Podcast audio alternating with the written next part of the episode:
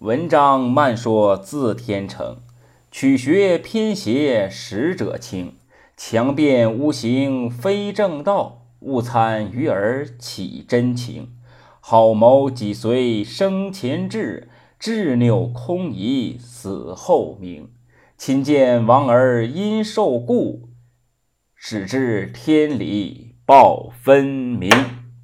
各位朋友，大家好。今天要为大家讲的故事的名字叫做《退避三舍》。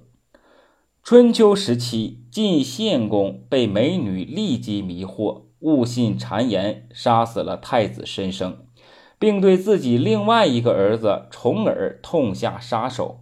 为了保命，重耳只得逃离晋国，常年流亡在外，先后到了翟国、齐国、楚国、秦国等诸侯国。在楚国的时候，有一天，楚成王设宴招待重耳。席间，楚成王对重耳说：“公子落难，我好生招待。倘若公子返回晋国，成就大业，将如何报答我呢？”重耳回答说：“楚国物产丰富，金玉丝绸、象牙皮革都是您所拥有的。晋国有的。”楚国都有了，不如这样，我向你保证，倘若我他日回到晋国，如果我们两国交战，我一定让晋军退避九十里，以作报答今日款待之恩。楚成王没有说话。大夫子玉认为重耳将来必定会成大器，一定是楚国的大敌，于是他请求要杀掉重耳，但是呢？没有被采纳。后来呢？从而回到了晋国，掌握了晋国的大权。他就是历史上的晋文公。他继位以后，对内政、外政等相关政策都做了相应的调整。很快，晋国的国力就有了显著的提升。派兵将王室的内乱平定后。晋文公开始有了想当诸侯霸主的想法。公元前六三八年，楚国和宋国战于洪水，这场战役呢，最终楚国取得了胜利。此战之后，又有很多的诸侯国呀归附于楚国，被楚国所掌控，如宋、鲁、郑、陈、蔡、许、曹、魏。等相关国家，这是让国居西南的楚国的势力短时间内增强增大了。晋、齐、秦等中原大国的利益开始受到了威胁。齐桓公称霸时期，楚国曾经啊被列为攘夷的范围之内，受到诸侯国的重创，但是。并未使其屈服。就当时的局势看来呀，谁能打败楚国，谁就能得到诸侯的拥戴和王室的封赏，称霸诸侯。宋国惧怕变强的晋国，就背叛了楚国，归附了晋国。为了惩罚宋国的背信，楚国于公元前六三三年出兵伐宋。宋国的情势啊变得异常紧急。第二年，晋文公出兵进攻楚国的同盟国曹和魏，帮助宋国呀解除危机。见晋国出面帮助宋国，楚成王啊立刻下令，命大将子玉将军啊撤出宋国。不料子玉非但没有听命令，反而领兵北上。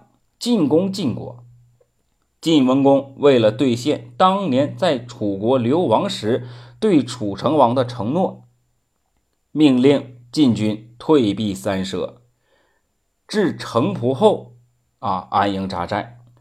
晋文公的这番举动啊，首先让人们清楚晋国出兵是正义的，楚国则是不义的。也同时使晋国的军队有充足的时间寻找绝佳的时机和地理位置。此外，晋文公这一战术让楚国的子玉滋生出傲慢的情绪。老子有云：“将欲弱之，必固强之。晋军一直撤退，楚军在后面呢紧追不放。晋军在撤退的的同时啊，不断的观察地形啊，直到提供线索，哎呀，变得非常短啊，占有了啊非常大的一个先机，晋军才果断出兵。最终，晋军大败楚军。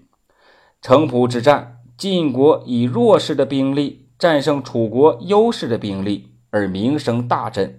战役结束之后，晋文公派人将战场上缴获的战车和士兵都献给了周王。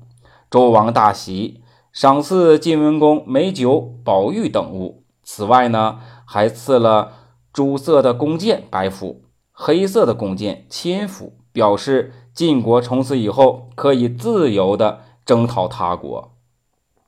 公元前六三二年。晋文公与宋、齐、鲁、郑、陈、蔡、朱、吕等诸侯国会于建土（今河南郑州北）。王子虎奉周王之命前往，册封晋文公为侯伯。至此，晋文公正式确立了他霸主的地位。同年冬天。晋文公在晋国河阳（今河南孟县）再次啊汇聚诸侯，秦国和周襄王也前往参加。当时啊，晋文公的威望啊远在当年的齐桓公之上。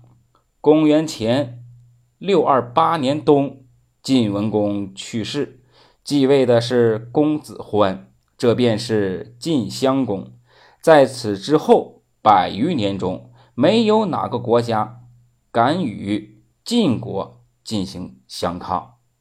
这个故事就是退避三舍的故事，比喻主动退让或回避，以免发生冲突。好了，谢谢各位，今天的故事就讲到这里。